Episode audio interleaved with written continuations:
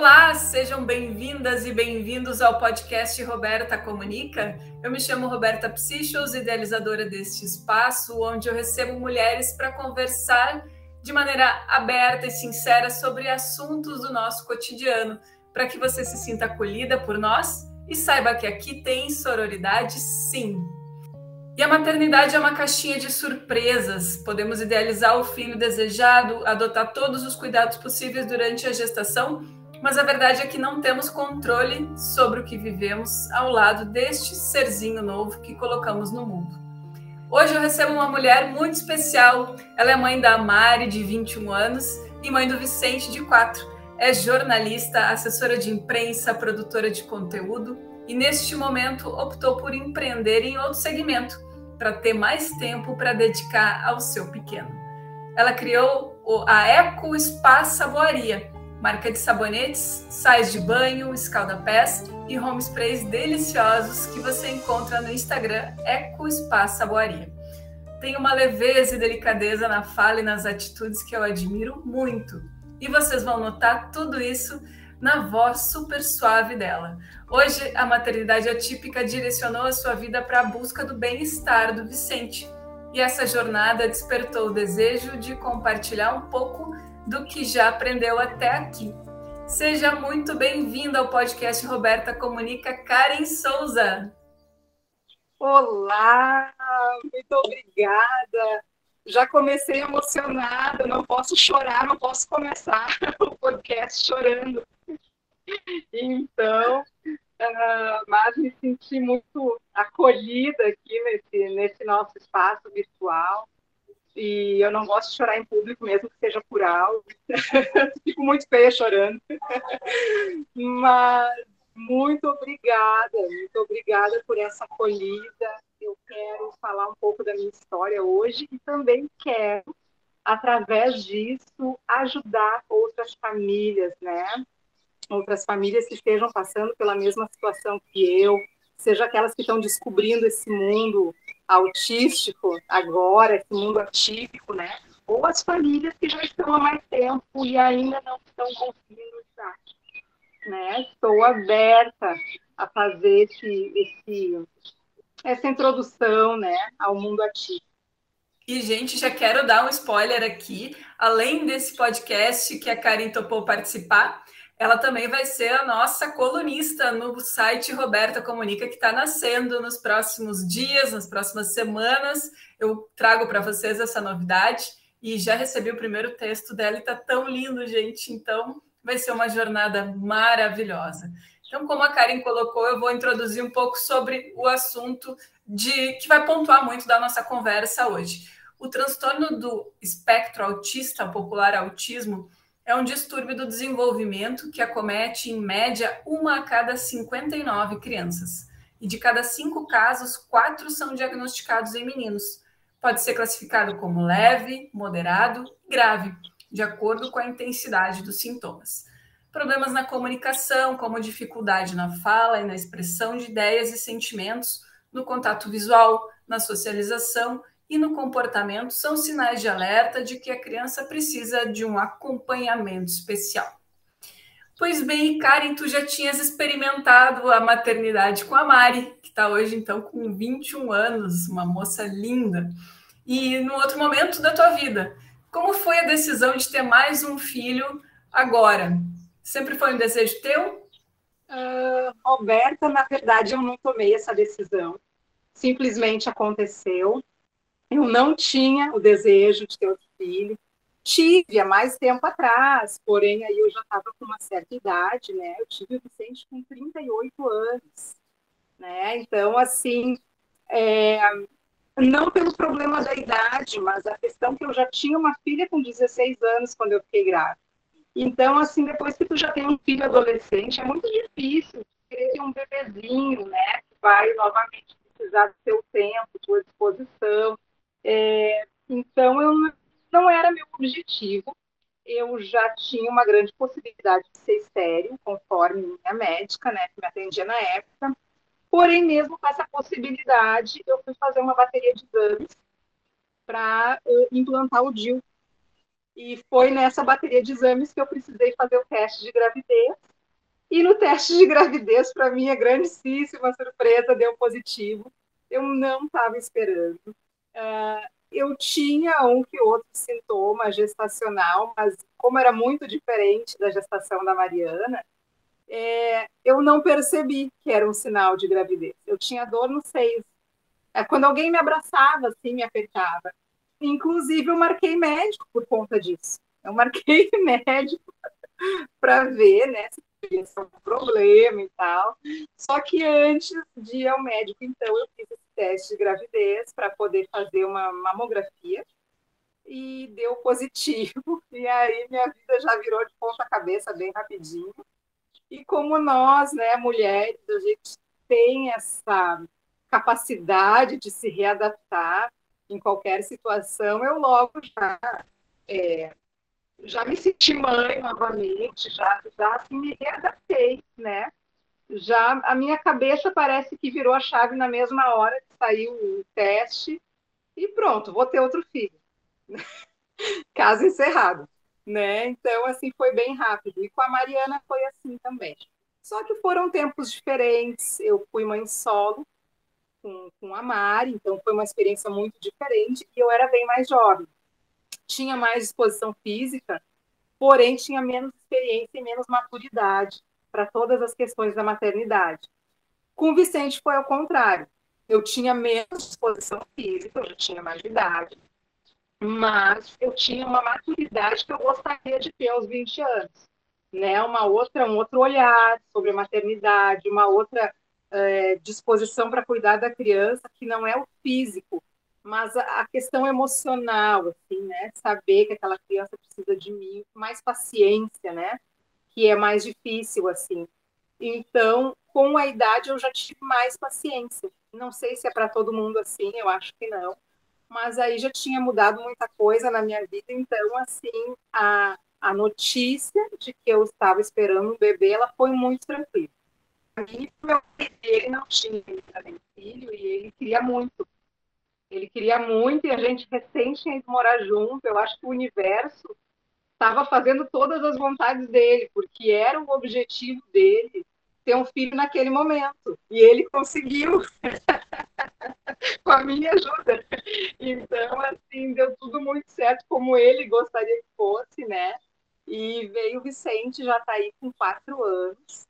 Ele, depois descobrimos que ele é autista, né? E então, uh, a minha vida aí sim mudou completamente o rumo, mudaram os valores, tudo mudou, minha família mudou, não só meu núcleo familiar de marido filhos, minha mãe, minhas irmãs, tios, primos, todo mundo é, mudou alguma coisa a partir da experiência que nós estamos tendo, porque é a primeira criança autista da família que a gente saiba, né? Que tem um grau de autismo. Então, é, todo mundo, é, assim que participa né, do, da convivência com ele, pode mudar em alguma coisa, pode observar coisas, e graças a Deus, muito respeito, muito carinho, assim, é, nesse ponto eu não posso me queixar nem um pouco. E me chamou muito a atenção, fazendo a pesquisa para a nossa conversa, que o autismo ele é extremamente frequente. Uma a cada 59 crianças tem né, algum nível de autismo. É, como tu falaste, né? Uh, uma em cada 59 crianças que nascem hoje são, né, estão dentro do transtorno do espectro autista. É, esse número ele vai aumentar. Uh, nós já sabemos que existem muitas pesquisas de fontes oficiais, né, fontes médicas, uh, enfim, dos estudos mais avançados que tem hoje, e num prazo assim de uns 30 anos, uh, provavelmente quase metade das crianças que vão nascer, elas vão estar dentro do espectro. As causas ainda não se sabe muito, mas é, existem duas suspeitas fortes, né, para uma criança ter autismo, e uma das principais suspeitas é genética. Tem muitos estudos hoje realizados por geneticistas que apontam que sim, pode ter. Inclusive, muitos médicos eles pedem um exame genético, que aí não é só para ver autismo, é para ver qualquer síndrome que uma criança possa ter, N, N problemas diferentes, né? Então, assim, por isso esse assunto ele se faz cada vez mais necessário, né? Que a gente possa falar, possa divulgar informações de qualidade, porque a gente vai, quem ainda não conhece um autista vai conhecer.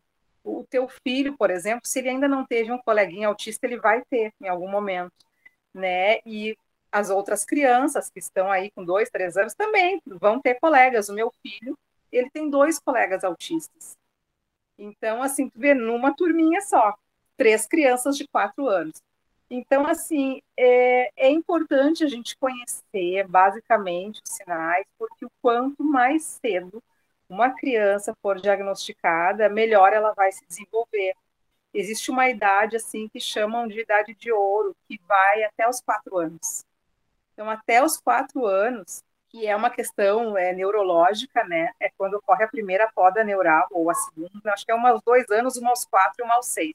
Uh, essa dos quatro anos, ela é muito importante. Então, assim, ó, até ali, tudo que uma criança aprender, ela vai se desenvolver melhor, até mesmo na vida adulta. Depois, até os seis anos, ainda tem um grande potencial. Agora, aquela criança que começar a ser tratada depois dos seis anos, já fica bem mais difícil dessa criança se desenvolver depois e mesmo na vida adulta, porque daí ocorre uma grande poda neural, é que desacelera o aprendizado da criança.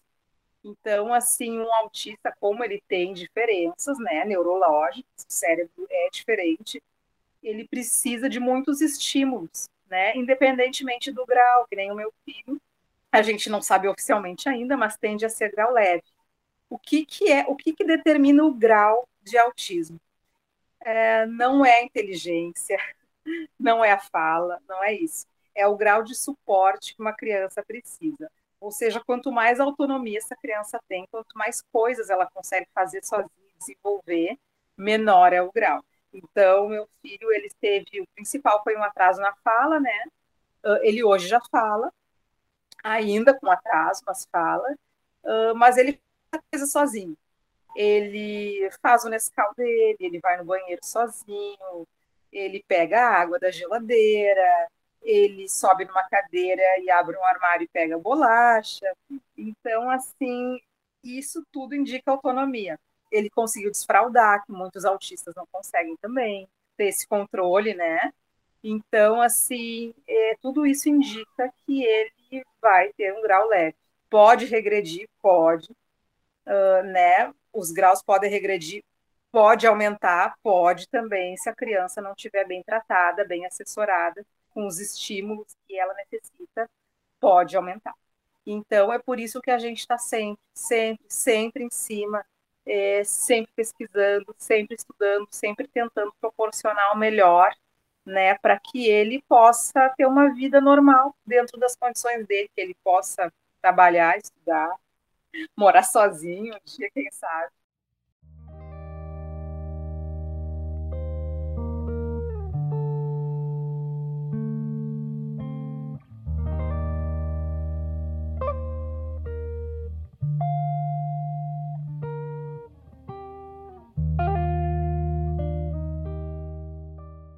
Sabe que me chamou a atenção a gente comparar um pouco as realidades? Eu tive com a Camila Rocha aqui recentemente, né, participou do nosso podcast. A Camila que tem uh, uh, o lábio leporino, né, popularmente conhecido como lábio leporino, ela nasceu com essa, com essa condição.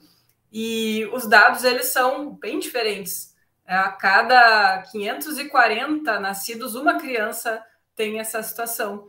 Então, uh, interessante que ela conta né, na, na fala dela, do, do, podcast que nós fizemos, que ela praticamente não, não tinha contato com crianças que tinham essa mesma situação.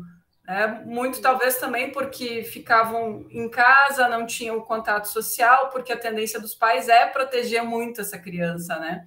Então, Sim. olha que, que coisa, a gente tem um, um número ainda muito maior e como é importante né, mães como tu e, e, crianças que possam né, lá para frente também se tornarem porta-vozes dessa, dessa condição e para que mais pessoas saibam do que se trata e, e como conseguir inserir essas pessoas na sociedade.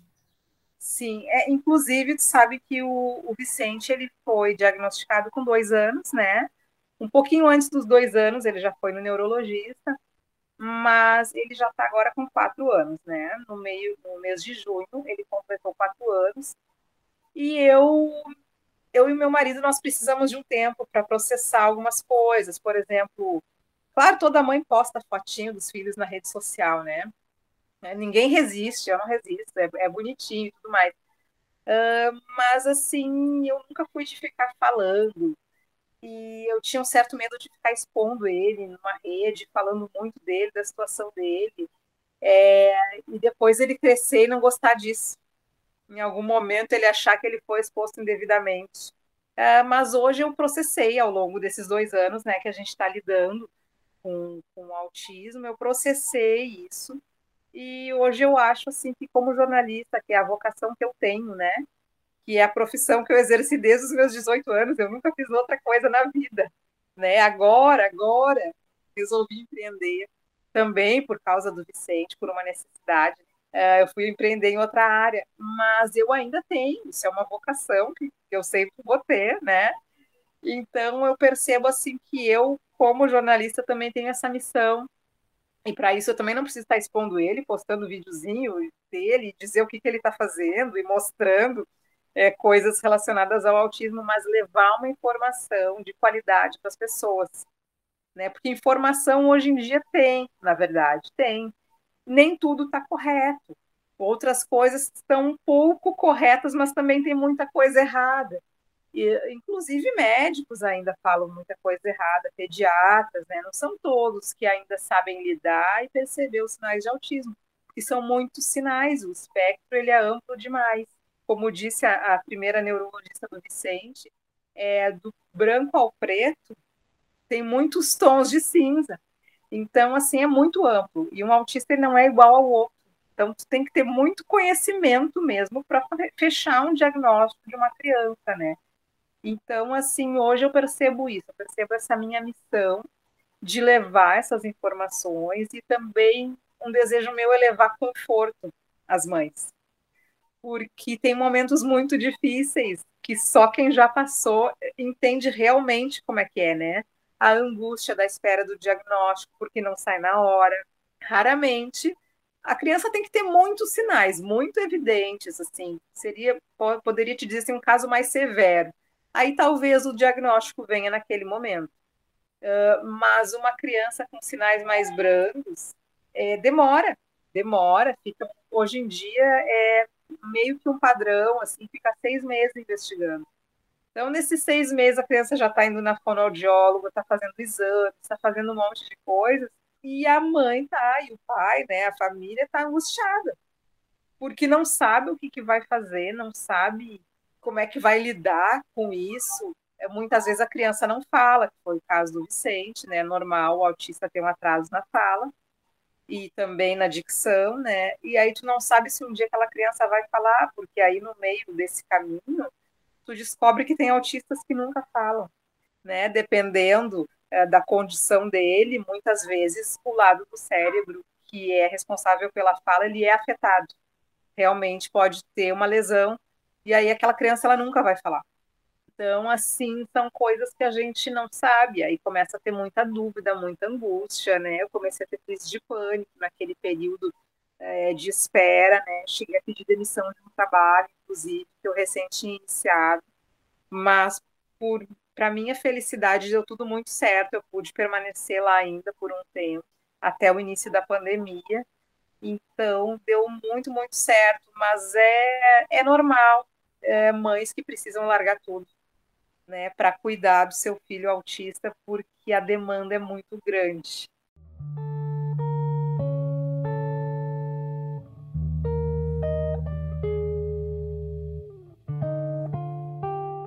E me conta, Guria, como que foi que tu percebeste que tinha algo de diferente com o Vicente?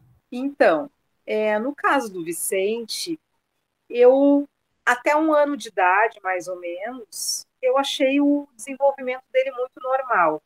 Ele estava indo numa ótima pediatra, que nós tínhamos muita confiança, e muita gente gostava dela, assim, outras pessoas que eu conhecia também, e estava tudo muito certo. E eu tenho uma prima que teve um bebê junto comigo, na mesma época. A filha dela e o Vicente, eles têm 20 dias de diferença só. Então, nós uh, tínhamos muito contato. E nós percebíamos que os dois eles estavam se desenvolvendo da mesma forma, fazendo as mesmas coisas, a mesma evolução. Então, eu não me preocupei, não, não foi visível até o primeiro ano de vida. Porém, quando ele fez um ano, nós mudamos de pediatra porque mudou o nosso plano de saúde, né? Então, aquela pediatra da nossa confiança, nós não pudemos mais ir. E eu fui levando aleatoriamente no outro plano e tudo mais. E assim, não inicialmente não tinha nada. Ele andou cedo, ele tinha tudo assim, se desenvolveu fisicamente muito bem. Ele sempre teve muita saúde física. Então a gente não se preocupava, ele nunca ficava doente.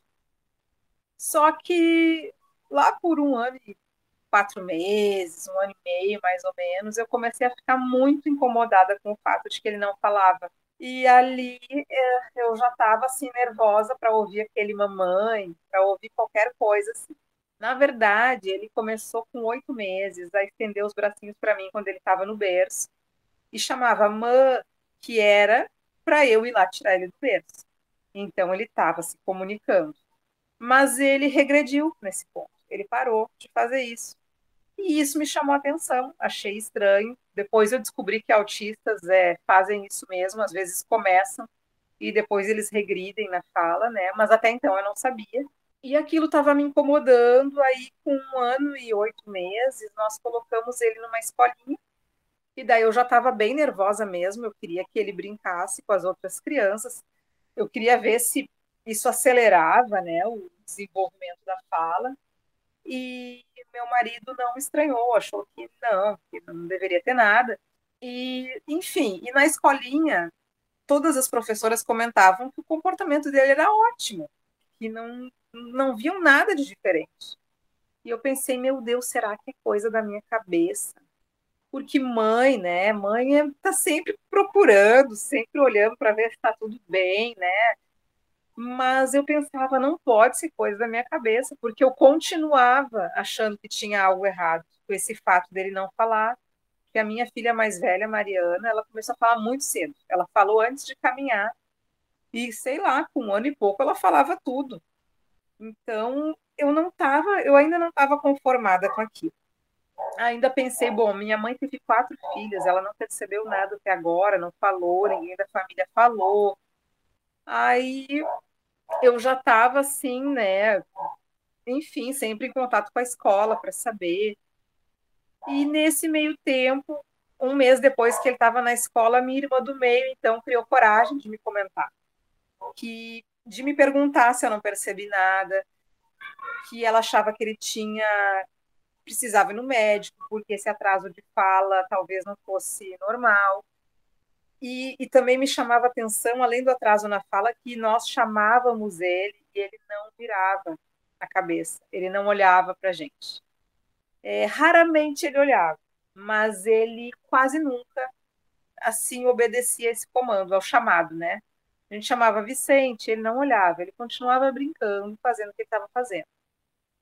Então, a minha irmã comentou que a nossa mãe também estava preocupada, ela também já tinha percebido isso, ela também achava que isso era um sinal de algum problema, só que ela ficou constrangida e com medo de me falar, não sabia a maneira né, de abordar o assunto, enfim, tinha medo que eu não aceitasse, mas eu aceitei muito bem, porque eu também estava preocupada. Né? E já estava achando que era coisa da minha cabeça mesmo, que ninguém mais percebeu, só eu que percebi.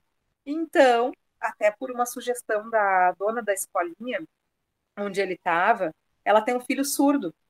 Né? Ele tem uma surdez, ele tem pouquíssima audição, acho que 10 ou 20% só da audição. Já nasceu com essa deficiência. Aí ela disse para mim assim: não, cara, quem sabe ele pode ser surdo, precisa fazer uma audiometria, porque os surdos, às vezes, eles, com a vibração do som, eles viram quando tu tá falando mas não escutam. Então, ela disse que vai ter que investigar várias coisas, vai ter que ir em vários médicos para eliminar algumas possibilidades. Então, o que, que eu fiz? Eu voltei lá naquela pediatra de confiança que atendia ele no primeiro ano de vida falei sobre isso, uh, ela já me deu uma a requisição para fazer um exame de audição, que não é uma audiometria, é um exame mais profundo, que se chama BERA, toda mãe de autista conhece. É um exame que mede os canais auditivos, ele é bem, bem complexo, né? E ela falou que era para marcar esse exame e já marcar neurologista. Ela disse assim: ele tem alguma coisa. Ela disse: eu não sei exatamente o que, que é, ele pode ter hiperatividade, porque ele estava bastante agitado. Depois eu descobri que ele não é hiperativo, ele só era assim na minha presença mesmo, né? Ela disse e não pode descartar algum grau de autismo. Então ali já acendeu o meu alerta, eu saí dali, já fui marcar. Aí conversei com meu marido, aí o que, que nós, o que, que nós decidimos conjuntamente? A gente já tinha visto na internet, em vídeos que as pessoas compartilham nas redes sociais e tudo mais, é que é muito difícil chegar a um diagnóstico. Que às vezes a gente fica pulando de médico em médico, fala uma coisa, a gente não acredita, ou não confia naquele diagnóstico por algum motivo, aí outro médico fala outra coisa, e aí aquilo vira uma saga. E um colega dele de trabalho comentou que tem um filho autista, ele já é adulto, e então ele foi numa médica, ele escolheu uma médica que era referência, era muito boa neurologista, uh, entendia muito de autismo, ele levou lá e foi ela que conseguiu diagnosticar o filho dele naquela época. Bom, pegamos o telefone dessa médica, então decidimos assim: vamos pagar particular, um bom médico, para a gente não ficar com dúvida e nem fazendo o tratamento errado, né? Para a gente ter uma segurança até mesmo emocional. Então marcamos essa médica em Porto Alegre, levamos lá e ela fez, realmente valeu muito a pena, valeu a pena. Ela fez uma consulta que durou quase uma tarde inteira. Ela fez muitos testes com ele, muitos, é, todos assim baseados em jogos, né? Para ver se ele ia conseguir cumprir uma tarefa, depois outra tarefa, depois outra. Uh, ela avaliou o equilíbrio dele para ver se tinha algum problema na motricidade. Ela depois fez uma longa entrevista conosco, é, ela perguntando tudo, não só da gestação, não só e do pai dele, ela perguntou de toda a família, se alguém tomava remédio, se alguém tinha algum tipo de problema, TDAH, qualquer coisa. Tudo ela quis saber, depressão, qualquer problema de ordem mental, de saúde mental, ela anotou tudo. Ela fez um, assim, quase um livro de todas as coisas que ela anotou sobre a nossa vida. E a partir daí, ela nos pediu, então, seis meses de investigação Uh, mas deu a suspeita na hora. Ela disse que ficou em dúvida entre autismo e transtorno de fala, que é um outro transtorno que é bem diferente, mas que também afeta profundamente a fala. Porém, ela já foi mais favorável ao autismo desde o início. Em função dele não olhar nos olhos, dele não atender quando era chamado, ela foi mais nessa linha. Mas, enfim, ela pediu duas sessões de fonoaudióloga uh, durante seis meses, duas sessões semanais. Então, durante seis meses, nós íamos toda semana, duas vezes por semana, na fonoaudióloga com ele. E durante esses seis meses, então, ela já foi nos explicando, é, sinalizando as questões que ela estava vendo relacionadas ao autismo, a forma como ele brincava, a forma como ele pegava um carrinho, um brinquedo, uh, tudo, né? Ela foi percebendo ela foi percebendo e já foi sinalizando. Ela não quis falar assim abertamente, né, porque ela não pode fazer o diagnóstico. Mas depois desses seis meses, ela mandou então um relatório para neurologista, então já saímos de lá com esse laudo. Né, ela fez um laudo muito completo, uh, explicando todas as características dele ali que ela viu. E então vem o CID, né, que é o Código Internacional da Doença. Né? O autismo ele tem muitos CIDs tem muitas, é, vamos dizer assim, muitas conjugações do CID, né? O, o, do Vicente é o autismo infantil, mas tem, depois pode ir mudando ao longo da vida, né? Mas uh, tem muitos, muitos tipos, né? Tem dentro do espectro, pode ter muitas comorbidades, muitas coisas. Para nossa sorte, ele não tem nenhuma comorbidade. Realmente, o grande prejuízo dele está na fala, também não tem um problema cognitivo, né? E ele começou depois a se desenvolver muito. Hoje ele fala não fica conversando, mas ele fala tudo o que ele quer, fala todas as palavras. Então, assim, isso já dá um alívio muito grande na gente, a gente conseguir se comunicar melhor com ele, entender o que, que ele quer, de verdade, né? Então, assim, é, coração de mãe é assim uma coisa tão comum para tanta criança e para gente o simples fato do teu filho falar que ele quer uma comida, por exemplo, eu quero chocolate. Nossa, é incrível ele poder me dizer, né, em palavras o que, que ele quer. Né? Para nós, cada, cada pequeno passo é uma conquista muito grande, muito mesmo. A felicidade nas coisas mais simples.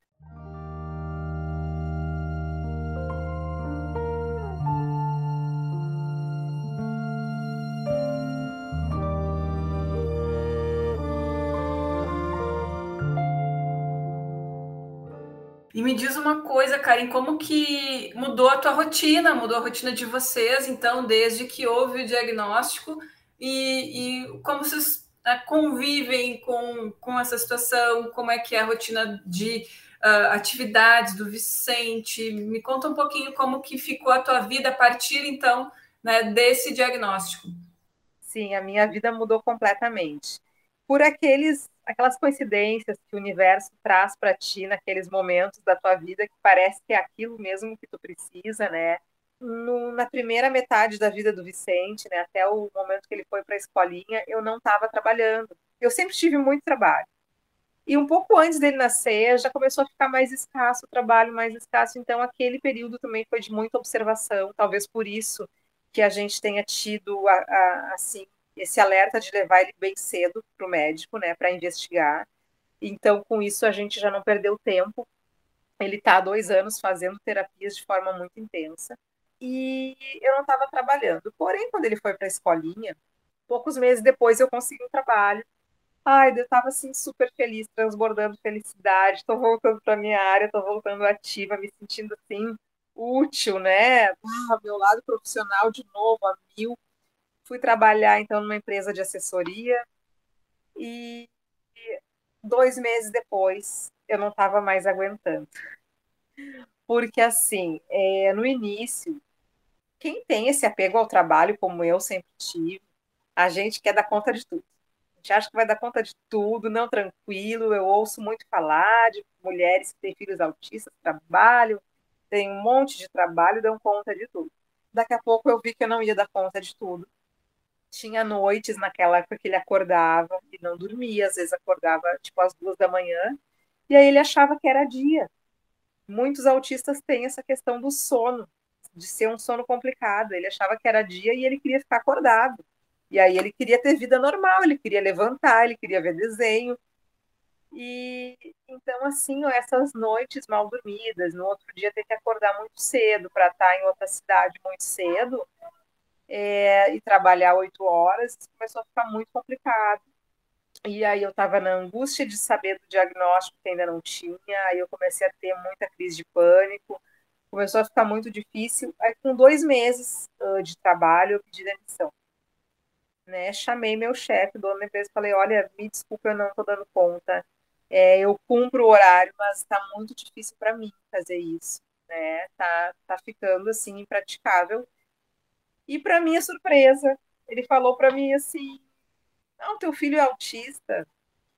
É, mas então eu vou fazer um horário especial para ti, porque eu tenho um casal de amigos que tem dois filhos autistas e eu sei como é que é. Ele disse então assim, ó, tu trabalha, tu vai trabalhar em alguns momentos em casa, porque aí tu não precisa vir cedo para cá, tu pode dormir um pouco mais, tu te organiza com ele e aí trabalhando de casa é mais confortável para ti. Nossa, e aí ele fez um horário tão maravilhoso que eu não tive como negar. Aí eu segui trabalhando lá. É, fiquei um ano lá, que foi até a pandemia. Depois, na pandemia, infelizmente, essa empresa fechou. E aí não era momento também de achar outro trabalho, e aí não tinha escolinha, né? A escolinha ficou vários meses a fio fechada, sem autorização para funcionar. Então, naquele momento, me vi com ele em casa, 24 horas por dia, sete dias por semana, é, integralmente, né, sendo mãe. E o que, que aconteceu? uns dias antes da pandemia, eu fui ver uma, um atendimento para ele na PAI, aqui de São Leopoldo, que eu descobri que a PAI tem uma equipe maravilhosa, um tratamento maravilhoso, que é referência. Coisas assim, o atendimento deles não se acha no plano de saúde, por exemplo. É uma equipe multidisciplinar maravilhosa. E descobri que eles tinham esse atendimento para autistas e fui lá uns dias antes de estourar a pandemia e depois eles me chamaram e na pandemia eles começaram o atendimento. Então, assim, é, faço questão de falar porque muita gente não sabe também. Foi lá que o Vicente se desenvolveu. E aí ele começou a fazer uma terapia lá duas vezes por semana no início, porque eram menos crianças, né? Meses depois aumentaram o número de crianças, então diminuiu para uma vez por semana, mas assim, esse um ano que ele ficou dentro da estimulação precoce, que é o projeto que ele participou, ele, eles me ajudaram, eles me ensinaram a fazer uma rotina para ele, que todo autista precisa de uma rotina bem boa, bem, bem legal. É, me ensinaram muitas coisas sobre a questão dos horários da alimentação, me ensinaram a fazer uma rotina de sono que ele não tinha. Era muito difícil fazer ele dormir, era uma luta corporal. Era assim, quem faz... a gente sempre se revezou, né, eu e meu marido, mas quem era assim, ó, o plantão do dia, a pessoa que fazia ele dormir ficava exausta. Exausta, ele queria sair da cama e a gente tinha que ficar botando de novo, com a força física mesmo. Até que uma hora depois ele dormia, às vezes duas horas depois, então era muito difícil. Lá eu aprendi a fazer essa rotina e assim, da noite para o dia sem mentira nenhuma. A equipe deles é tão maravilhosa, tem tanto conhecimento, que da noite para o dia, com poucas coisas que eu aprendi, ele passou a dormir. E dormir bem. E aí foi fácil. Aí a gente ia com ele para o quarto, ele deitava e dormia, e até hoje é assim. Então, assim, é inacreditável, inacreditável, né? Por isso que eu gosto muito de falar da PAI, as pessoas não sabem, muita gente não sabe mas é uma entidade maravilhosa com as pessoas mais qualificadas que eu conheço. Para achar algo parecido, tem que ser uma clínica referência, e são aquelas clínicas 100% particular, que eu hoje não poderia pagar. Né? Porque se eu vou pagar cada profissional que ele vai separadamente, não, eu nunca vou ter um salário que chegue para pagar tratamento, que é muito caro, viu? É um bom tratamento é muito caro. Então, assim, é, ali ele se desenvolveu ali com todas essas mudanças de rotina e tudo mais, ele se organizou e eu consegui desfraudar ele. Eu estava tentando há seis meses e não conseguia. E de repente, com todas essas mudanças, foi automático. Ele, inclusive, ele começou a falar xixi, começou a pedir porque não falava. Uh, nesse período, ele já tinha aprendido a falar papai e mamãe, e era só isso que ele falava. E água, pedia água. E não falava mais nada. E ali, então, ele desfraudou, passou a dormir bem, começou a falar. E a partir dali ele começou a falar e não parou mais. Começou com poucas palavras. Hoje ele fala qualquer palavra, né? Fomos treinando a autonomia dele, deixando ele fazer as coisas sozinho, mesmo que com muita sujeira, muita bagunça, mas não importa. É, a gente não tem mais, a gente não pode mais se dar o luxo de querer uma casa limpa e arrumada 100%. Uh, a gente precisa que mesmo que ele faça sujeira, que ele faça o Nescau dele, que ele passe uma geleia no pão, que ele faça as coisas, porque é isso que vai determinar um futuro bem sucedido para ele, né? Então, assim, aí a minha rotina mudou, fiquei com ele. É, agora ele completou quatro anos, então eu não consegui mais trabalhar. Agora, quando ele completou quatro anos, é, terminou esse, esse atendimento da PAI, esse específico que ele estava fazendo porque encerra os quatro. E agora ele está fazendo as terapias separadamente. Então ele ainda vai lá para ir na psicopedagoga, mas ele faz no total quatro terapias diferentes por semana. Então são quatro dias da semana que eu preciso levar ele para algum lugar, né? E a escolinha não voltou na sua totalidade ainda, né? Tem um número limite de crianças para estar tá dentro de sala de aula. Então, como tem muitas crianças, tem dias que ele não tem aula que ele fica em casa. Então, assim, é, com uma rotina dessas, eu não tenho como ter um emprego na rua. Um emprego normal, CLT, não existe mais para mim. Está fora, fora do meu alcance. pode ser que daqui a uns anos eu possa fazer isso novamente, mas por enquanto eu não posso. E só depois que ele retornou para a escolinha, que foi no mês de agosto, é que eu pude finalmente pensar em fazer alguma atividade. Como eu gosto muito de trabalhar, é, gosto de me sentir produtiva, eu empreendi no ramo da saboaria, que também aconteceu por acaso. Se alguém me dissesse, ai, faz um curso de saboaria para fazer alguma atividade, eu não ia fazer. Mas como um dia eu fui fazer algo para mim, deu certo, gostei, é, vi que eu tinha jeito para isso, uma coisa agradável, é quase que uma terapia para mim. Eu comecei a fazer e começou a dar certo, ainda um pouco devagar, porque eu tenho poucas horas por dia para trabalhar, né? Mas dentro dessas poucas horas eu consigo fazer muita coisa, está sendo muito legal, né? É bom estar tá na ativa. Eventualmente eu faço algum freelancer de jornalismo, mas é que toda aquela energia que o jornalismo precisa, aquele envolvimento, eu não tenho como dar isso no momento. E aí é que chega numa questão crucial que as mães de, de crianças autistas ou com alguma outra deficiência elas passam, que é o momento de largar tudo, e quando tu percebe que tu precisa mesmo largar tudo, porque às, às vezes demora, eu demorei para entender que a minha vida ia mudar tanto. Eu demorei muito, uh, até que eu entendi que meu filho ainda vai fazer tratamentos por muito tempo, pelo menos até uns seis anos, que né, aquela fase pré-escolar, ele vai ter muita terapia, ele vai ter psicólogo, ele vai ter psicopedagoga, ele vai ter fonoaudióloga, vai bom tempo ainda, uh, provavelmente ainda vai ter uma terapeuta ocupacional, em algum momento, se ele puder fazer musicoterapia, ele vai ter que fazer, porque também ajuda muito na fala, né? E a fala ajuda na alfabetização, então assim, é muito importante. E sem contar que faz uma revisão no neuro uma vez por ano, né? Poderia ser mais, mas ainda bem que não tem essa necessidade. Então, assim, é, com tudo isso, e o momento mais importante agora, né? Como eu falei lá no início, é até os seis anos. Até os seis anos tem que enfatizar é, muitas coisas para que eles possam aprender mais, se desenvolver mais.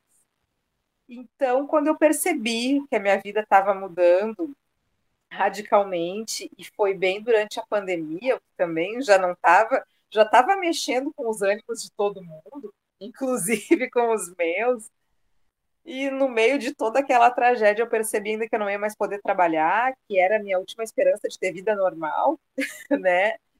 Eu vi meu Deus do céu agora eu não posso mais trabalhar eu, preciso ser mãe em tempo integral que nunca foi meu objetivo de vida né? A gente é como tu falou, a gente lá na tua abertura, a gente idealiza o filho ideal, a gente idealiza um filho com muita, não só com muita saúde, tu idealiza ter um filho que ai, vai ser muito inteligente na escola, que vai ser bom nos esportes, que depois vai fazer uma, duas faculdades, não sei, que vai ser bem sucedido, vai ganhar bem.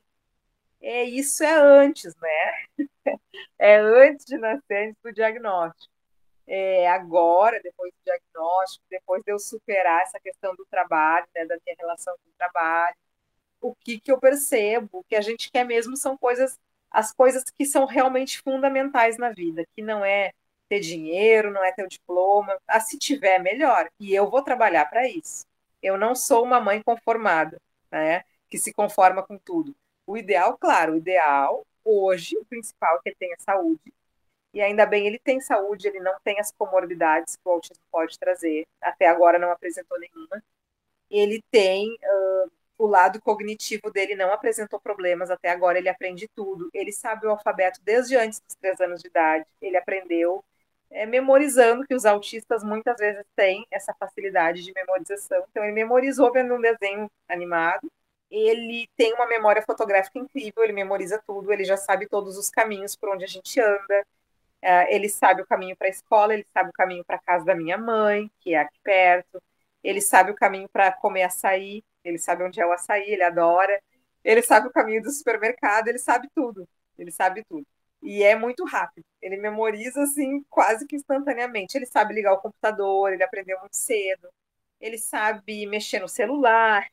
Enfim, então assim, o lado cognitivo dele é bom, é ótimo, não apresenta problema. Ah, ele sabe contar desde dois anos de idade também até 20. ele já sabia naquela época e fazia contagem regressiva também, de 10 até 1. Então, assim, são coisas que surpreendem a gente também.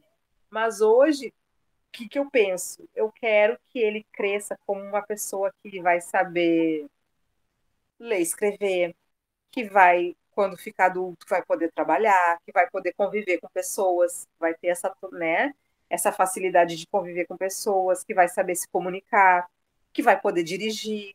E claro que daí eu não me conformo só com isso, eu quero que ele entre numa faculdade um dia sim, quero que ele estude, quero que ele tenha um diploma, mas isso já é secundário. Se ele puder ter uma vida independente, onde ele possa se gerenciar, isso para mim é a maior de todas as vitórias. E a gente sabe que tem sim uh, condições, existe casos de autistas de grau 3, né, do grau severo, que com muita terapia regrediram muito os graus e conseguem ter uma vida normal, conseguem morar sozinhos, conseguem dirigir, conseguem ir para a faculdade, né? É que geralmente a inteligência não é o problema deles, o problema são coisas comuns, como trabalhar, como conviver em grupo. Então, assim, é, essas coisas mais comuns é que hoje a gente está trabalhando muito, né, para que ele possa, então, no futuro, é, desenvolver as outras coisas, as outras habilidades, né? Então, assim, foi uma mudança muito brusca na minha vida, na vida da minha família, porque imagina, Roberta, que se eu paro de trabalhar, diminui muito a renda da família também, né? Então, todas essas coisas a gente teve que reajustar. Eu dou pouca atenção para minha filha mais velha, que mesmo sendo adulta, ela precisa também, né, em muitos momentos. É, então, assim, porque a gente está sempre em volta do Vicente. Tem coisas maravilhosas e tem coisas que a gente aprende, mas que também é muito complicado, que nem assim, ele é fotográfico, né? Ele tem a memória fotográfica, ele é visual. Ele viu um gato subindo no telhado. E um dia eu peguei ele subindo no telhado. Então, assim, eu não posso desgrudar o olho dele em nenhum minuto, porque ele sempre está fazendo uma coisa nova. Ele é uma criança que não quer ficar entediada, então, é, e ele é muito observador, então ele vai fazer coisas que ele observou, né? Ele vai tentar coisas novas, né? Agora ele está um pouco mais mais centrado, mas antes ele não tinha a menor noção de perigo.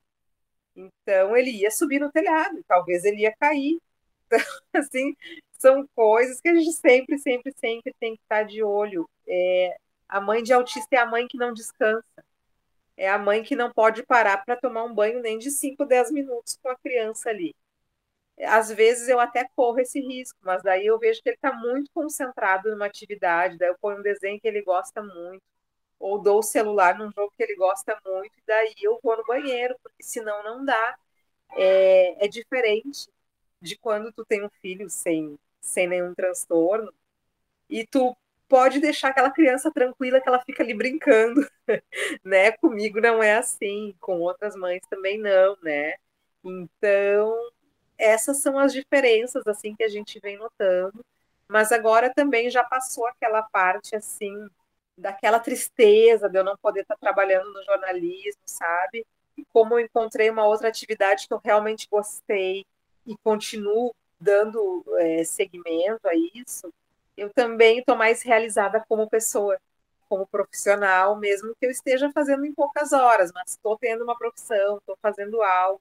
Agora eu vou estrear essa coluna maravilhosa do teu site, Roberta Comunica, e isso está me dando assim uma vida jornalística novamente, retomando o fôlego, porque eu vou fazer outra coisa que eu amo, que é escrever, e pretendo, se tudo der certo, para o futuro levar as duas profissões, né? O jornalismo e a saboaria. Eu quero casar as duas e quero seguir fazendo isso.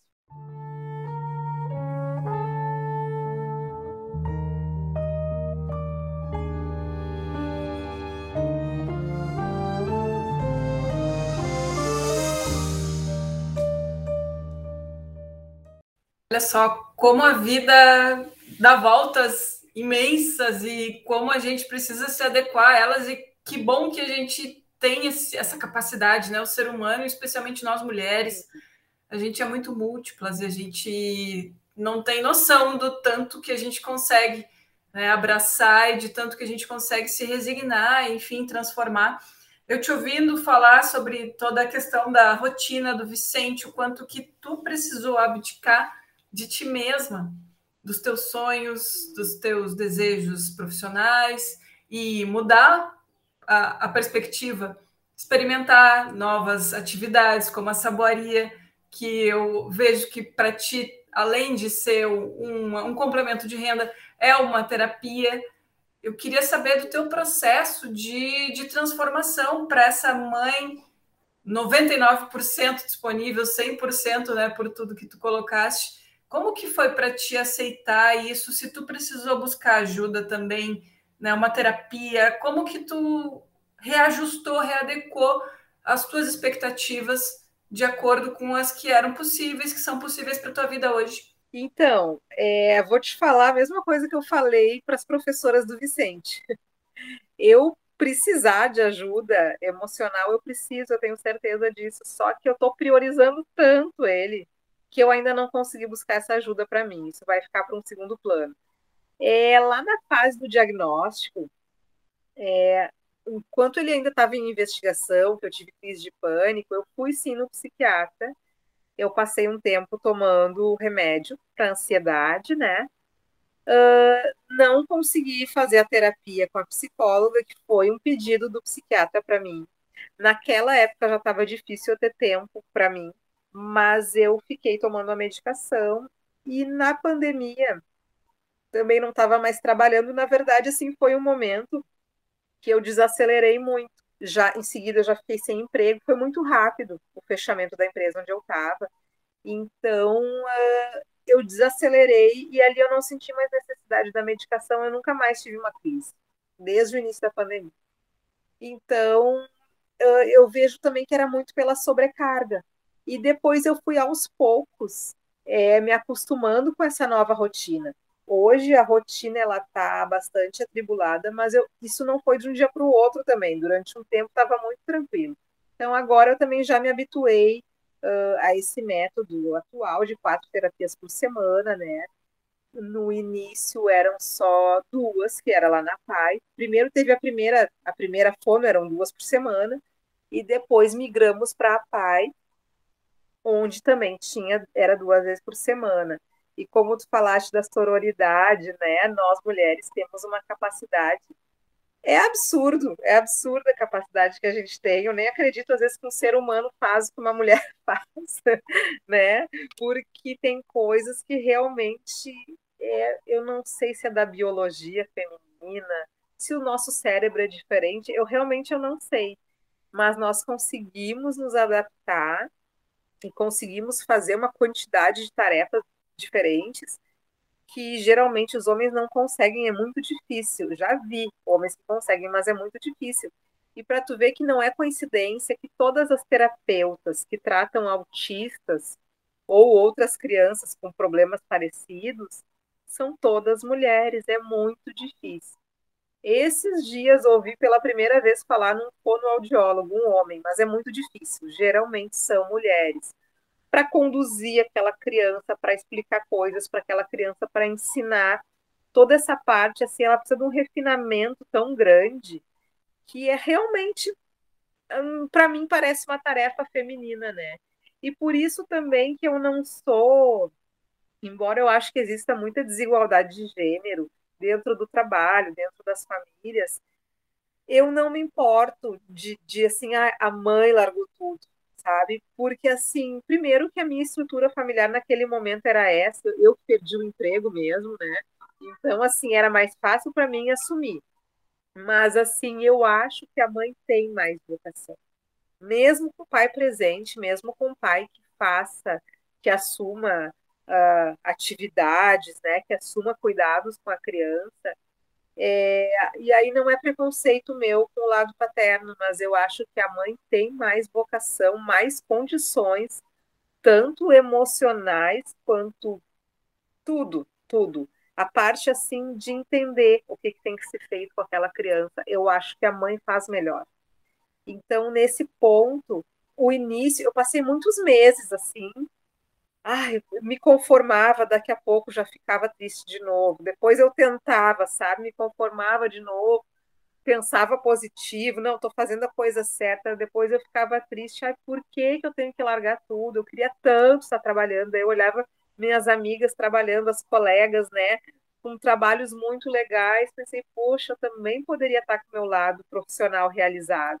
Tentei algumas coisas que não deram muito certo também, e, mas não, mas até que à medida que as coisas foram mudando e nesse estágio que a gente está hoje, dele estar tá com quatro terapias, eu vejo que não podia ser diferente e que o momento é agora. O momento é agora, é até os seis anos que eu tenho que correr muito com ele mesmo. Depois eu vou continuar correndo, mas não assim, né? Então o momento é agora e agora também eu já consigo enxergar um futuro para mim que antes eu não conseguia. Então, nesse momento da minha vida, já com mais clareza mental e as coisas bem encaminhadas com ele, ele já falando e tudo mais, é, eu consigo enxergar um futuro para mim. Eu consigo enxergar que daqui uns dois, três anos eu vou poder estar tá de novo trabalhando bastante, né? Porque daí ele vai ter uh, outros atendimentos que vão ser dentro da escola, né? Provavelmente alguns atendimentos é a escola que vai proporcionar talvez ele não vai precisar ir na fono a vida inteira, não sei se tem uns oito, nove anos, talvez menos. Ele não vai precisar ir na terapia ocupacional a vida inteira também, é um momento agora específico da infância, né? E talvez nem na psicóloga, né? Ele está indo agora porque ele precisou para adaptação na escola, né? Algumas questões assim que ele ainda não sabe expressar sentimento, ele não sabe dizer que ele está bravo, por exemplo. E aí, se ele ficar bravo, ele pode ter alguma reação física ao invés de falar, né, externar isso. Então, assim, são coisas que são novas para as crianças em geral, né, e para ele também trabalhar com esses sentimentos. Então, assim, daqui a pouco também não vai mais precisar ir na psicóloga. Então, eu vejo, assim, que esse é o momento. Uh, hoje eu tenho muita certeza que eu estou fazendo a coisa certa. Hoje eu agradeço a Deus, ao, ao universo, é, por eu estar tá, uh, um período sem trabalho, porque foi meu período de observação, de muita observação com ele, porque uma mãe que trabalha muito, às vezes não consegue, não consegue ver. Tanto que muitas vezes é a escola que chama os pais e fala para levar no médico, porque perceberam algo diferente, né? Então, assim, é, é, muito importante esse olhar da mãe, né? Que tem o um olhar mais atento, né? O, o, fato de eu, poxa, tive um período aí que eu trabalhei, que eu me realizei muito, que também foi muito bom, mas depois veio esse outro período que eu fiquei de novo sem trabalho, e hoje eu vejo que isso também foi bom. Porque a Dirce, eu adoro falar dela, é a nossa fono maravilhosa, é a pessoa que, quando estava na PAI, foi quem nos ensinou, e, é a minha grande referência para essa questão do Vicente, né? Eu pergunto tudo para ela, tudo que eu quero saber. É, o que, que ela me comentou um dia? Porque ela sempre ficou impressionada com os saltos que ele deu, porque não são todas as crianças que se desenvolvem tão, tanto e tão rápido. E uma das coisas que ela me falou, né, um dia quando eu estava chateada, né, falei para ela, puxa vida, eu queria ter uma vida normal, eu queria trabalhar, as mães de artista trabalham, aquela coisa, né? Ela disse assim, Karen, o Vicente, ele só se desenvolveu tão rápido porque tu tá em casa com ele. Porque se tu não tivesse em casa, mesmo que ele viesse na PAI, mas ele estivesse, estivesse trabalhando oito uh, horas por dia, ou meio turno, ou o que fosse, tu não ia poder dar o suporte que ele precisa para se desenvolver. Porque é em casa que a criança desenvolve, não é na escola e não é nas terapias. As terapias elas são o suporte necessário. A escola é muito necessária para convivência com outras crianças, mas o que realmente faz a diferença é quando os pais aplicam em casa. Ela disse só que se tu estivesse trabalhando, tu não ia ter esse tempo que tu tem o dia inteiro tá aplicando métodos, aplicando conhecimento ali com ele. E também quando chegasse em casa, tu já ia chegar muito cansada, daí teu marido também ia estar tá muito cansado e nenhum dos dois ia querer aplicar nada. Então, assim, essa convivência intensa, né, minha e do Vicente, ela me deixou muito claro, foi isso que desenvolveu ele. Então, assim, conseguimos, com louvor, né, até os quatro anos dele, fazer muito, muito, muito mesmo. Né? Na verdade, nós tivemos 11 meses ali dentro da PAI. E nesses 11 meses a gente quase que fez chover, porque ele entrou lá sem falar, sem olhar nos olhos, usando fralda. Muitas vezes eu tirava, mas daí dava um acidente. Uh, entrou que não obedecia ninguém, ele não obedecia nenhum comando. E tanto que eu acreditava que ele não, não me entendia o que eu falava. E eu estava errada, e lá ela me mostrou isso, que ele entendia sim, só que ele estava com a cabeça desorganizada e por isso não obedecia. E ele saiu. Na verdade, ele ainda vai lá. Hoje ele vai na pedagoga, na psicopedagoga, né, da PAI, que é maravilhosa. Mas quando ele encerrou a estimulação precoce aos quatro anos, ele saiu olhando nos olhos, falando, desfraudado e obedecendo todos os comandos. Então, assim, isso é uma evolução que é, para um autista, isso é muita coisa, não é pouca coisa.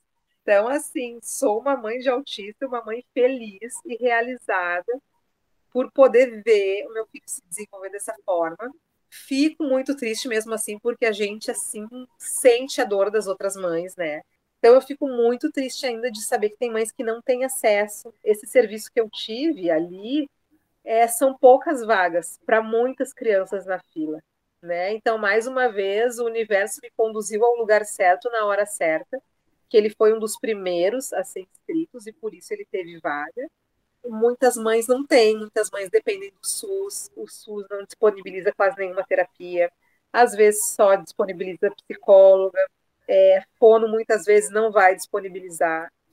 Então, assim, ou tem que ter um bom plano de saúde, que muitas vezes não é lá grande coisa, porque disponibilizam poucos horários de atendimento, né, pouco tempo mas já ajuda, é melhor do que não ter, ajuda muito. Inclusive, tem serviços que a gente faz pelo plano e funciona agora, né? Que tá bem. Mas muitas mães não têm isso, né? Não tem esse acesso. Uh, o SUS é maravilhoso, mas tem é, é para questões muito específicas, como são as nossas, e exige muito conhecimento. A gente fica muito triste, porque tem crianças que elas estão sempre regredindo, sempre regredindo. Né? E um dia elas vão se tornar adultas muito dependentes, as, os pais vão morrer, né? Porque é a lei da vida, né? E ninguém sabe o que, que vai ser dessas pessoas. Então isso é muito triste. Eu tenho um sonho que é muito absurdo, mas quem sabe um dia se concretize, né? Que todos tenham esse acesso. É, hoje tem muitas leis, né? Ainda bem, tem muitas leis é, que garantem os direitos dos autistas, mas tem muitas que ainda é preciso fazer um esforço muito grande para conseguir ter o direito. Então, assim, quem sabe um dia com muita informação, todos possam ter uma assistência digna, ter um mínimo de dignidade para viver. Né? Isso é o que eu gostaria para todos.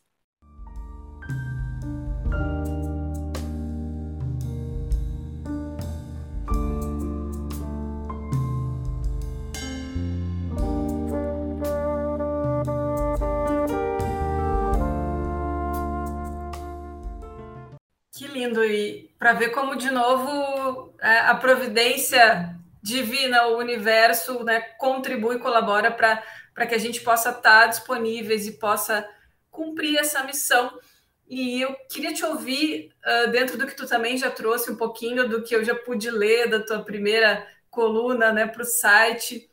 Tu falaste em, em muitos aprendizados e muitas mudanças de perspectiva a partir dessa experiência de ter um filho né, especial. O que, que tu aprendeu até aqui com a convivência com o Vicente, já que todos os filhos, de alguma maneira, sempre vêm para que a gente evolua, para que a gente aprenda, para nos trazer para o momento presente. Conta para a gente o que, que o Vicente já te ensinou. Eu acho que eu voltei para as questões mais essenciais da vida que em muitos momentos eu esqueci, né, ao longo da minha vida. Eu já tenho 42 anos, então passei por muitas fases, né, uh, pessoais, profissionais, já tive muitas, enfim, muita bagagem mesmo, porque foram 42 anos bem vividos, né? Então, assim, é, eu voltei para a questão mais essencial, que pode parecer um pouco piegas, mas aquela, aquela coisa assim, ó, o que importa é ser feliz e ter saúde. Se tiver saúde, melhor ainda. E mesmo assim, às vezes com pouca saúde, mas sendo feliz, a pessoa ainda né, tem uma motivação para viver. Então eu vejo assim que realmente é, o que me importa hoje, né, é que as pessoas que eu amo estejam bem e de preferência que eu também esteja bem, né, me realizo através da felicidade dessas pessoas e realmente assim que o que importa não é teu filho ter estudar na melhor escola. Aqui é bom é né? Mas se não dá não é o mais importante é, ou ter os brinquedos mais legais ou ou assim ah que ele vai crescer vai ter vários diplomas e vai ganhar dinheiro. Tudo isso é muito legal mas realmente o que importa é ser feliz. E quando eu vejo assim ele sorrindo né? É, ele feliz, uh, que nem hoje, né? É, não sei se é coincidência ou não, mas o coleguinha dele que é autista, que está no, no, mesmo turno que ele, toda vez que o Vicente enxerga ele, vai lá e dá um abraço. Então, assim, eu vi ele abraçando outra criança. Só de lembrar que até uns dois anos ele não interagia com nenhuma criança, ele só brincava sozinho, muito tranquilo é, ele estava feliz, né? Mas eu tinha aquela dor no peito, assim, de mãe, que eu queria ver ele brincando, né?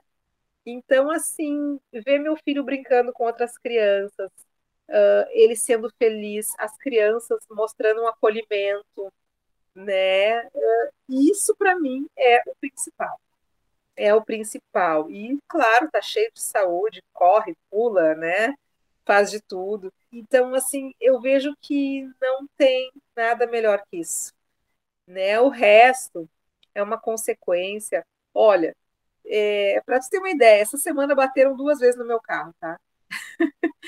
uh, semana passada o carro parado, estacionado, alguém bateu, não vi quem foi, eu não estava lá. E hoje no trânsito também um carro não viu que eu parei para uma pedestre e me bateu atrás. Foi uma batida de cada lado.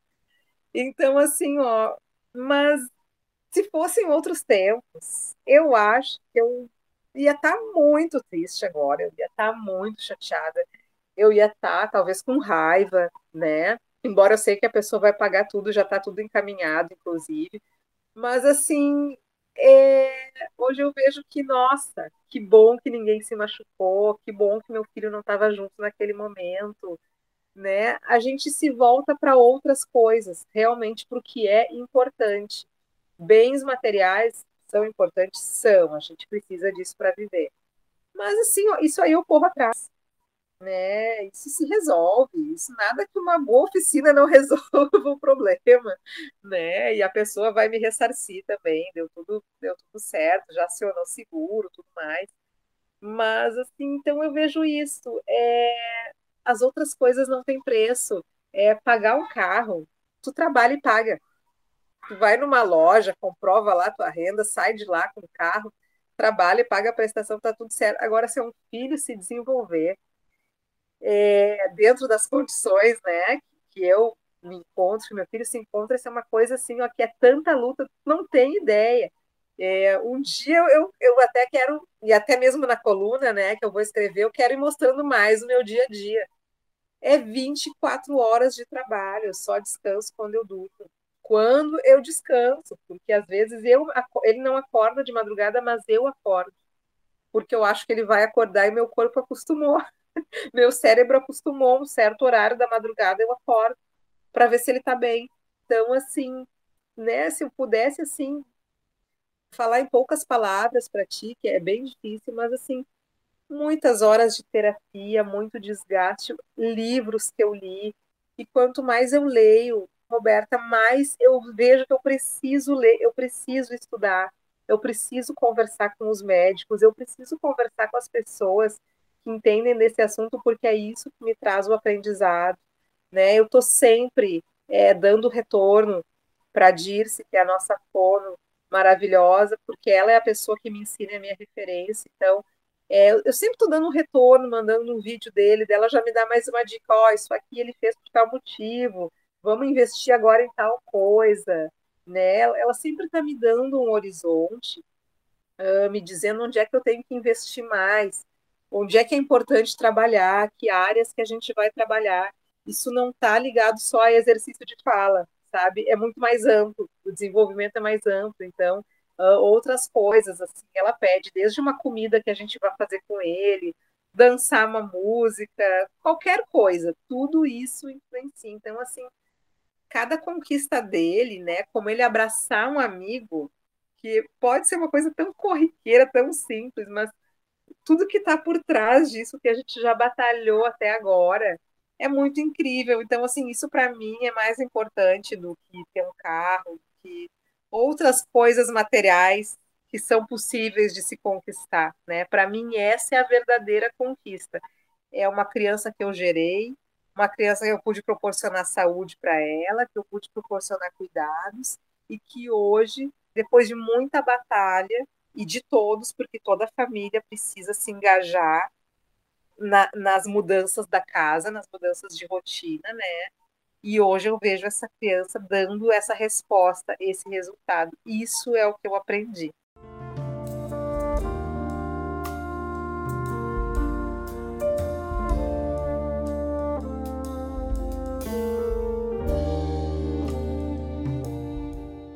Que lindo, esse é o teu, a tua pauta mais importante da vida, né, amiga? Ah, com certeza. com certeza. Essa é a minha manchete. Não tem reportagem mais valiosa do que essa. Verdade. A gente vai entrar agora para o nosso finalzinho de programa. Já estamos aí encerrando, já batemos uma hora de papo, porque tem muita coisa para a gente falar, tem muita coisa para a gente esclarecer. E que legal ouvir a Karen tão envolvida, né, Karen? Tu te tornaste uma pesquisadora, uma especialista quase que no assunto, e, e é assim que as coisas vão, vão te levando, vão te direcionando, e que bom que tu és jornalista. Eu estou nesse caminho e a profissão realmente me ajudou. Eu só queria dar um recado, Roberta, para os ouvintes antes de, antes de ir para o final, que assim, ó, é, é muito normal da parte dos pais ter uma negação quando teu filho sinaliza um problema. E muitas vezes os pais notam sim, mas não admitem que percebem, porque isso é do ser humano, negar problemas é do ser humano.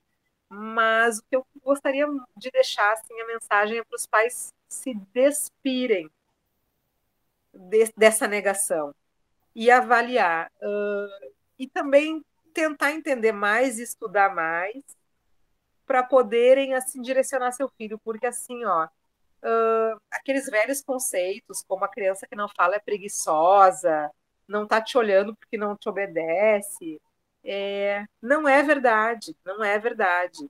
Eu estou sempre lendo algum livro sobre autismo, eu estou sempre estudando alguma coisa sobre o cérebro humano, embora eu não seja médica, eu tenho bastante conhecimento. Assim, ó, uma criança de dois anos que não fala, que não fala pelo menos duas palavras, que não chama o pai nem a mãe, ela precisa ser avaliada por um médico e o quanto antes é melhor. E hoje em dia, a medicina avançou muito, é possível detectar o autismo, em alguns casos até mesmo em bebês menores de um ano. Dependendo do grau, fica bem evidente os sinais. Mas em casos mais leves, como o do Vicente, com menos de dois anos, nós detectamos e poderia ter sido mais cedo, se eu tivesse levado ao neurologista mais cedo. Então, eu gostaria de passar esse recado, assim. É melhor pecar pelo excesso do que pela falta.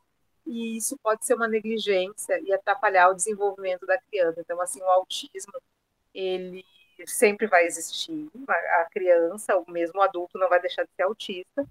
Mas, justamente por isso, ele precisa de recursos, ele precisa de terapias, ele precisa de estímulos que têm que ser orientados então, assim, que os pais levem no médico. A, criança que não fala uma, assim, ó, pelo menos duas palavras, tipo, quero água, palavras combinadas com dois anos, essa criança ela tem algum problema. Porque, assim, a comunicação num ser humano que não está dentro do espectro, ela acontece de forma natural. Tu querendo ou não querendo, tu aprende a se comunicar. Uh, tu vai olhar uh, o copo d'água e vai pedir água, vai apontar, é, vai pedir algo que tu quer, vai olhar para a mãe, aquela criança que é pequenininha, está mamando, está encarando aquela mãe com aquele olhar, quase como um exorcista, assim, virando aquela cabeça. Isso é o que uma criança normal faz, e o Vicente não fazia isso. E eu, eu notava isso, só que naquela época ele era muito pequeno, ele não me encarava. E, e, a criança te encara como se fosse sugar tua alma pelos olhos. É uma coisa assim incrível, né? Acho que tu já amamentou, tu deve saber. Eles te olham muito. E ele não fazia isso. Mas até então era só isso, né? Naquela época. Mas assim, então que os pais desconfiem, que fiquem atentos, que não tenham medo de levar. O, o diagnóstico ele não define uma criança nem o que ela vai ser no futuro, né? Existem muitas melhorias, muita qualidade de vida, mas essa criança ela precisa até porque ela entra em sofrimento. Se daqui a pouco a gente não consegue fazer ela se comunicar, ou a gente não consegue se comunicar com ela, porque em alguns momentos ela quer falar. Só que a comunicação, que é uma das áreas mais afetadas, nem sempre é afetada também, mas é uma das mais afetadas, para o autista geralmente ela tem que ser ensinada, que é a diferença que para mim, para ti não foi. Nós aprendemos sozinhos, é normal, a criança vai aprendendo a falar mesmo que ninguém ensine. Então, por isso que um pai e uma mãe, eles precisam desconfiar. Se a criança não está falando, não é por preguiça. Né? Até um ano, um ano e pouquinho, tudo bem, mas não é por preguiça. É normal, o ser humano ele precisa se comunicar e ele aprende de forma involuntária. O autista não. E tem crianças autistas que falam bem? Tem, também tem. São poucas, mas tem. Não tem nenhum problema de fala, mas tem outros problemas. Então, assim, são muitos sinais. Mas, assim, ó, tem qualquer coisa que acha estranho, leva no médico. Leva no neurologista e pergunta. Se não tiver nada, beleza, vida que segue. E se tiver, o tratamento precisa começar muito cedo quanto antes. Então, eu gostaria de deixar esse recado. Tá dado o recado essencial e a gente está aqui para cumprir esse papel também de esclarecer, de alertar, e eu fico muito feliz em, em ter a Karen aqui para a gente fazer isso acontecer. E eu quero entrar então no nosso bloco, em que a gente vai falar um pouquinho sobre as dores e as delícias de a gente ser mulher. Eu quero que tu conte para a gente, então, Karen, uma dor e uma delícia de sermos mulheres. Então, resumidamente, eu acho que a dor é a desigualdade de gênero, né, que é muito grande em ser mulher, é, em função de que tu já deve, provavelmente como eu, ter passado por isso, de ter colegas homens que ganham um salário maior fazendo as mesmas tarefas. Uh, o fato de que muita gente, é, às vezes, não confia no teu trabalho porque tu é mulher, né? Eu nunca tive problema sem falsa modéstia, sempre tive meu trabalho muito reconhecido, mas já aconteceu de uma pessoa querer dar entrevista para um colega meu porque era homem, foi mais com a cara dele, porque era homem. Ou seja, confiou que um homem faria melhor. Tudo bem, simpatizou com a pessoa até, não, não fiquei lá muito chateada. Mas uh, nesse caso foi, eu, eu percebi que foi uma atitude machista mesmo. Então, assim, nós já passamos por isso muitas vezes, vamos continuar passando, infelizmente. Essa é uma dor que ainda bem eu assim passa, entendeu? É ruim, mas ok. E a delícia é, parece mentira, mas eu acho que é o que nos define mesmo como como mulher, né? Até por uma questão biológica, que é o fato de poder gerar uma vida. É uma experiência inigualável que acho que nenhum homem nunca vai entender, por mais que tente e que compreenda e que admire, eles não vão entender o que, que é isso. É só uma mulher que entende, é uma coisa mágica. É, e eu acho que é isso que traz o nosso sexto sentido. Aquela coisa de mãe, de tua distância, ter aquele pressentimento que teu filho está doente. Ou tu olhar para uma criança, tu já vê que ela está diferente. Ah, já vamos levar no médico, tem alguma coisa ali. Isso é só uma mãe que tem né? Só uma mulher. Então, acho que, sei lá, de repente 1% aí do público masculino possa ter um sexto sentido. Mas eu acho que essa é a delícia de ser mulher. Assim. É, é, tem uma magia, tem uma magia no feminino. E eu gosto muito quando eu ouço falar assim, esse termo sagrado feminino, porque eu acho que sim, o feminino é sagrado. É, eu nunca vi um pai andar para cima e para baixo, e fazer um monte de coisa, acreditar quando todo mundo fala que teu filho não vai conseguir, o pai acreditar. É muito raro. Agora a mãe, a mulher, nossa, a gente vê muito, tem mulher que faz isso até com o filho dos outros.